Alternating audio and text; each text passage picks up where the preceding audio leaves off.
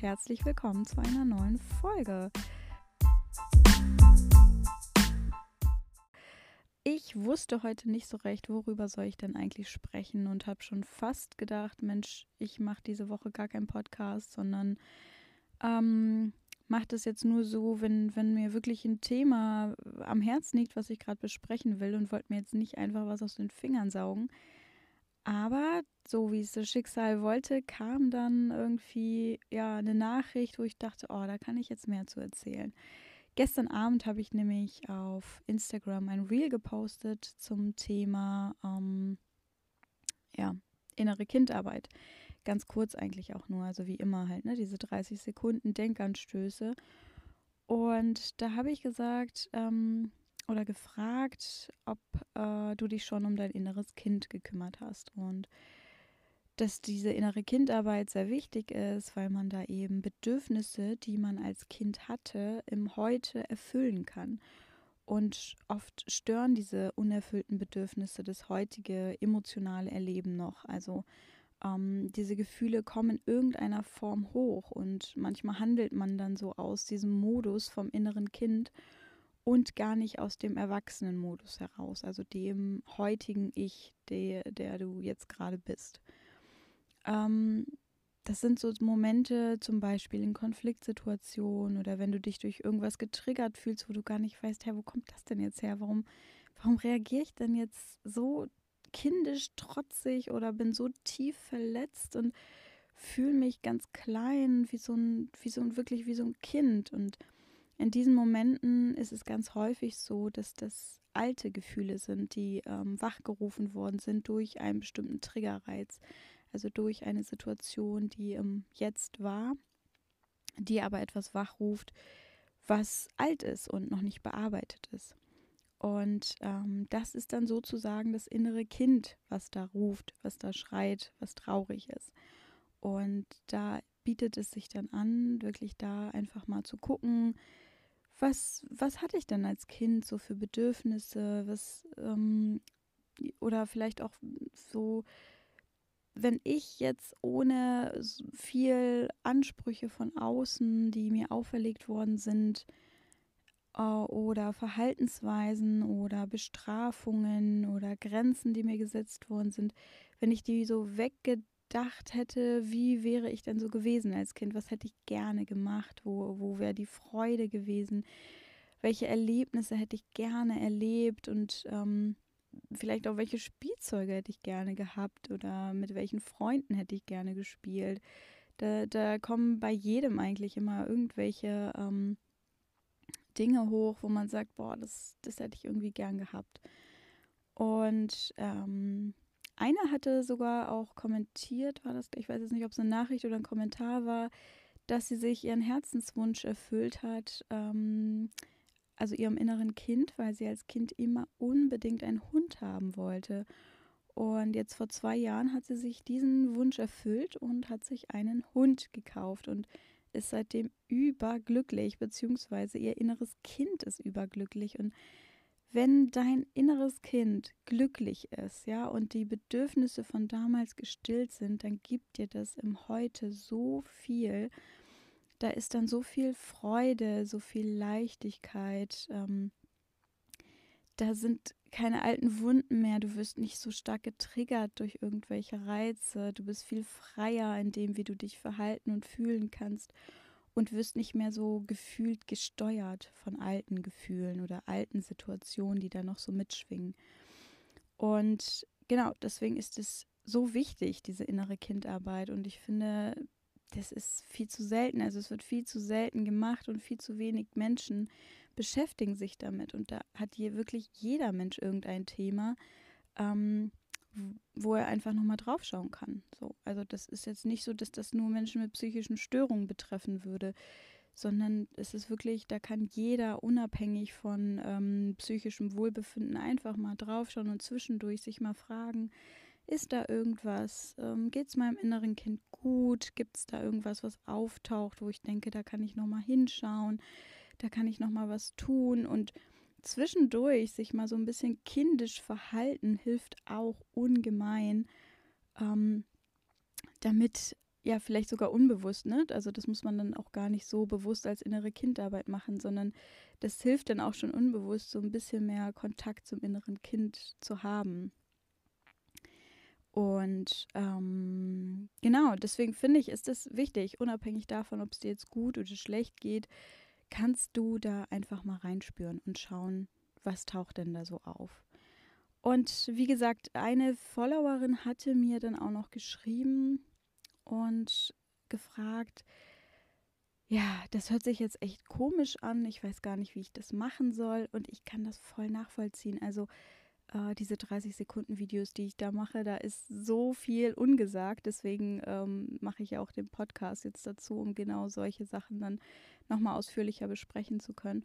Und ich weiß auch, dass für jeden, der so gar nichts mit innerer Kindarbeit und so weiter am Hut hat, dass da, dass man sich da fragt, so wie jetzt, ich soll jetzt irgendwie was, inneres Kind und dann, wie soll ich da jetzt Kontakt aufnehmen und also es klingt dann ja einfach erstmal total abstrakt und vielleicht auch ein bisschen strange so.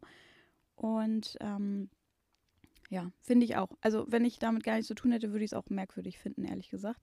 Aber es hilft.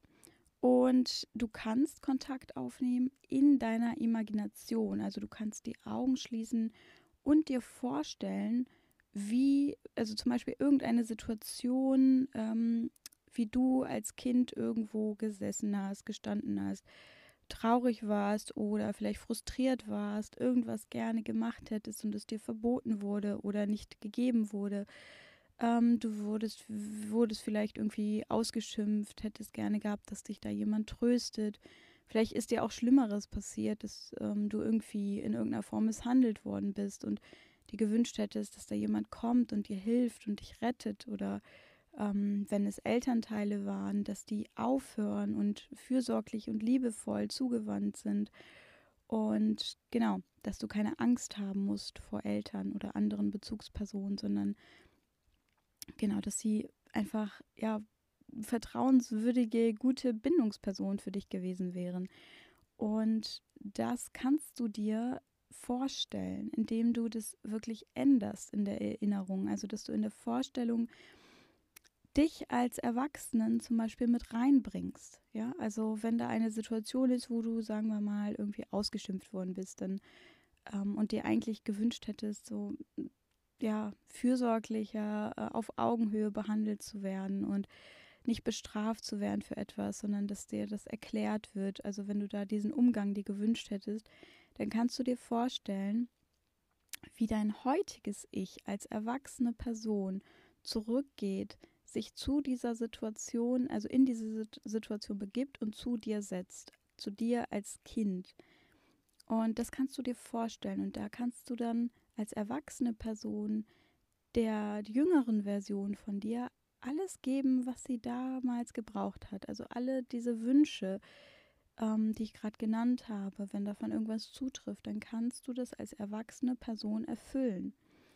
Und das ist im Grunde innere Kindarbeit, dass du das heutige Wissen, was du hast, nutzt, um es ja wieder gut zu machen und dass du das machst, dass das keine Mutter oder kein Vater macht, dass das nicht ähm, von außen irgendwie jemand kommen muss und dir helfen muss, sondern du bist jetzt verantwortlich, du bist jetzt erwachsen, du bist für deine Gefühle verantwortlich.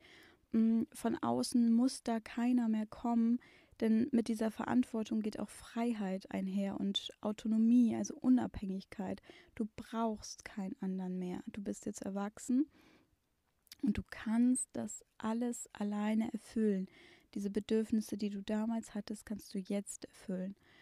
Äh, ich finde das besonders wichtig, wenn man selbst irgendwie ähm, Mutter oder Vater wird, also wenn man ein Kind bekommt, dann bei einigen erstellt sich das dann irgendwie ähm, ja, stellt sich das so automatisch ein, dass sie zum Beispiel die Spielsachen kaufen ähm, für ihr Kind, die sie selbst damals gerne gehabt hätten, oder es schaffen, mit ihrem Kind auf, ja, also wirklich kindlicher Ebene zu spielen und ganz ausgelassen und frei zu sein und so ein bisschen mit Kind zu werden wieder.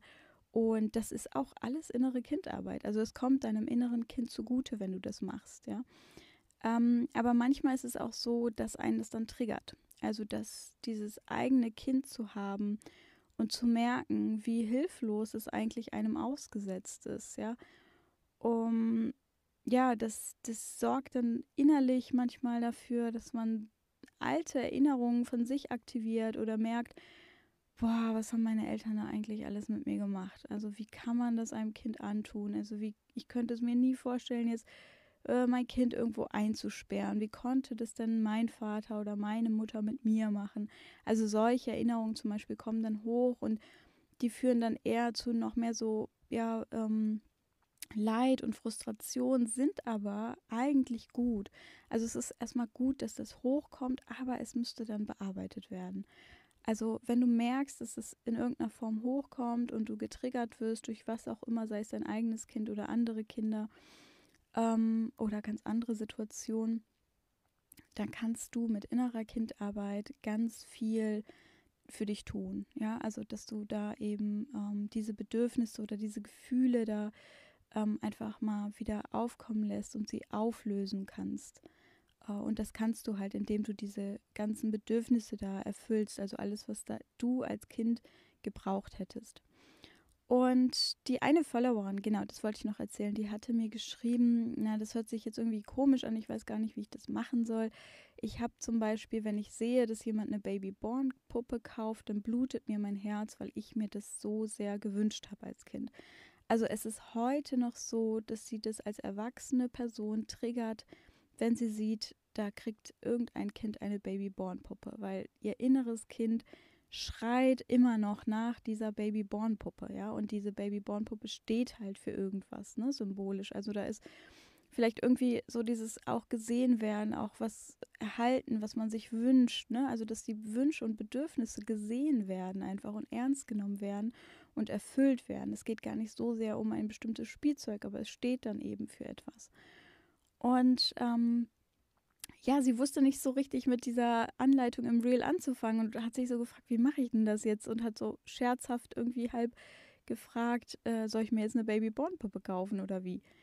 Und äh, da ist mir das so bewusst geworden, dass sich das ja, wenn man gar nichts damit zu tun hat, hört sich das voll komisch an, ne? Also kann ich voll nachvollziehen. Aber ja, genau. Also genau das ist es. Du kannst dir jetzt eine Babyborn-Puppe kaufen und mit dieser Babyborn-Puppe spielen. Das musst du aber nicht. Also du musst es nicht ähm, in der Realität tun, außer es fühlt sich gut und stimmig für dich an ich finde es auch gar nicht so eine schlechte Idee, weil wenn man diese Babyborn-Puppe dann irgendwo zu Hause liegen hat, dann erinnert das einen auch automatisch immer an diese innere Kindarbeit und dann ist es halt ne, wie so ein Reiz von außen, den man da hat und wo man denkt, ah, ich könnte jetzt noch mal in mich reinspüren und fühlen, gibt es da irgendwas im, von meinem inneren Kind, was, äh, wo ich, wo ich ja einfach mal hinschauen kann und ähm, gibt es ein Bedürfnis, was ich vielleicht erfüllen kann. Und deswegen ist das eigentlich schon ganz gut, weil das so als Erinnerung dient. Aber du musst ähm, es nicht so machen, dass du dir das unbedingt kaufst und unbedingt da hast. Du kannst es auch in der Vorstellung machen. Also du kannst in der Vorstellung ähm, deiner jüngeren Version, also deinem inneren Kind, eine Babyborn-Puppe schenken und vielleicht sogar mit ihr zusammen spielen. Du kannst es auch kombinieren, ne? dass du das in der Vorstellung machst, aber auch tatsächlich gekauft hast und in der Hand hältst währenddessen. Also diese Baby-Born-Puppe kann eben einfach ähm, so dein Item sein dafür, dass du, also immer wenn du innere Kindarbeit hast, kannst du zum Beispiel dann mit dieser Baby-Born-Puppe äh, auf dem Schoß sitzen und in der Vorstellung mit deinem inneren Kind arbeiten. Und ähm, genau, das ist so ähm, ja der Anstoß dafür gewesen, diese Folge jetzt aufzunehmen und die werde ich auch gleich hochladen. Aber ich fand es halt einfach nur noch mal wichtig, das genauer zu erläutern, weil das so ein wichtiges Thema ist und wir uns so wenig damit beschäftigen. Es gibt auch ein Buch, was ich empfehlen kann, was glaube ich jeder eigentlich mittlerweile schon kennt, zumindest vom Titel her, von Stefanie Stahl, Das Kind in dir muss Heimat finden. Ähm, das beschreibt eigentlich diese innere Kindarbeit sehr gut. Es gibt dazu auch noch ein Arbeitsbuch, wenn man das mag, dann kann man damit arbeiten. Ähm, aber es würde auch so für den Anfang erstmal reichen, wenn du einfach mal guckst, gibt es da irgendwas, ne? Also in dich reinspürst, kommt da, vielleicht taucht da schon direkt irgendeine Erinnerung auf, wo du merkst, ach, da, da war es echt doof irgendwie als Kind, das weiß ich noch. Und das war unschön und das würde ich gern, da würde ich gern irgendwie für mein inneres Kind da sein, so in dieser Situation, dann kannst du das tun. Also nichts und niemand kann dich davon auf, davor aufhalten. Du kannst es machen. Also du kannst dich um dein inneres Kind heute kümmern. Was vielleicht auch noch wichtig ist, ist, wenn das irgendwie ein Problem mit den Eltern gab, die ja einfach die wichtigsten Bezugspersonen dann einfach waren. Ähm, ja, da müsste ich wahrscheinlich nochmal eine eigene Podcast-Folge zu machen, wie man dann mit den Eltern so umgeht. Aber häufig ist es ja tatsächlich so, dass die Eltern das, also es gibt keine Eltern, die das einfach so aus Boshaftigkeit irgendwie ihren Kindern irgendwas antun, sondern meistens haben sie es selber nicht anders gelernt und haben das quasi, ja, geben das weiter, was sie gelernt haben oder ihre eigenen Verletzungen und äh, Traumatisierungen geben sie weiter und haben das alles nicht behandelt und nicht bearbeitet und schauen nicht auf ihr inneres Kind, handeln deshalb sehr oft sehr unreif, nämlich aus diesen Gefühlen des inneren Kindes heraus. Ja, das sind so ähm, emotional unreife Eltern dann. Und die bedienen sich dann eben auch emotional unreifen Strategien in der Erziehung. Ja, das ist jetzt sowas wie zum Beispiel emotionale Erpressung oder mh, mm, so ignorieren und trotzig sein. Ne? Also dem Kind gegenüber, wenn das Kind nicht so funktioniert, wie man es haben will, dass man es dann einfach ignoriert. Ähm, das sind emotional unreife Strategien und aber auch gehört auch schon zu emotionaler Misshandlung. Ähm, das passiert aber, weil sie das selber halt einfach nicht gelernt haben ne? oder sich nicht mit dem auseinandergesetzt haben, was sie selbst erlebt haben. Also das sind meistens ähm, Gefühle und Strategien, die aus dem inneren Kind heraus passieren.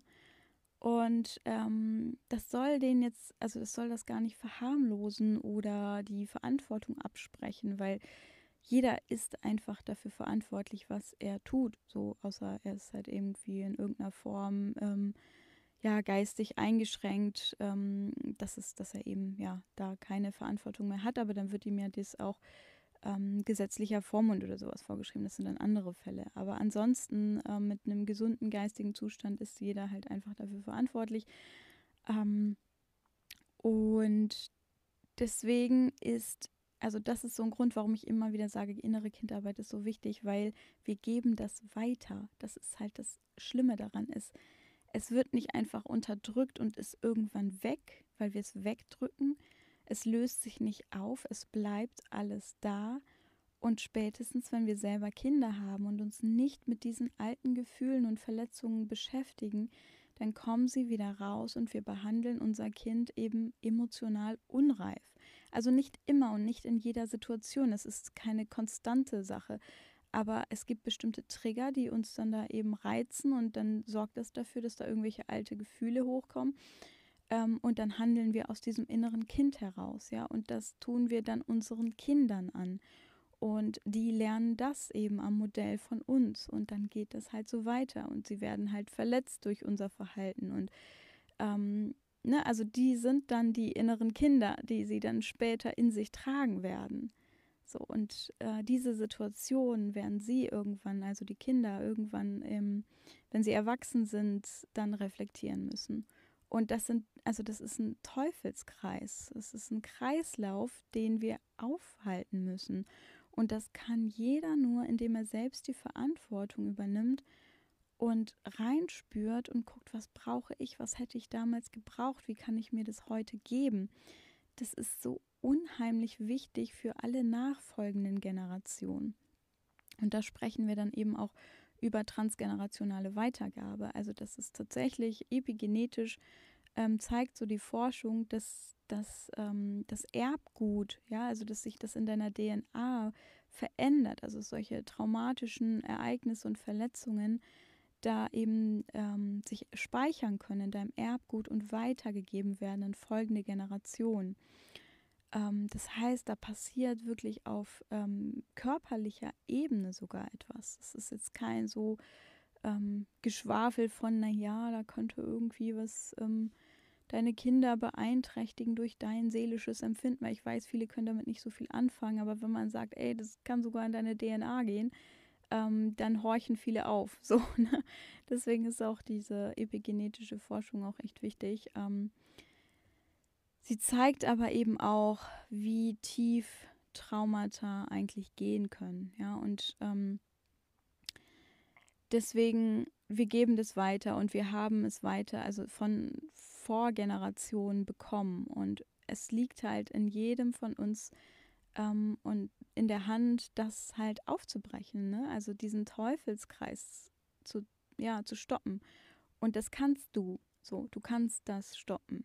Ähm, das ist halt das Schöne daran. Du kannst halt genau über diese innere Kindarbeit gucken, dass du so für dich heilst und dein inneres Kind heilst, dass du es nicht mehr weitergibst und ähm, dass du für die nächsten Generationen halt sorgst und dafür sorgst, dass sie von dir zumindest ja die bestmögliche Behandlung bekommen haben, quasi, ne, das bestmögliche Erbgut mitbekommen werden. Was von anderen Seiten kommt und passiert, das kannst du halt nicht kontrollieren und nicht verändern, aber du zumindest kannst für dich entscheiden, was möchte ich weitergeben. Und deswegen ist es nicht nur für dich, sondern im Grunde für die Menschheit wichtig, dass du dich um dein inneres Kind kümmerst.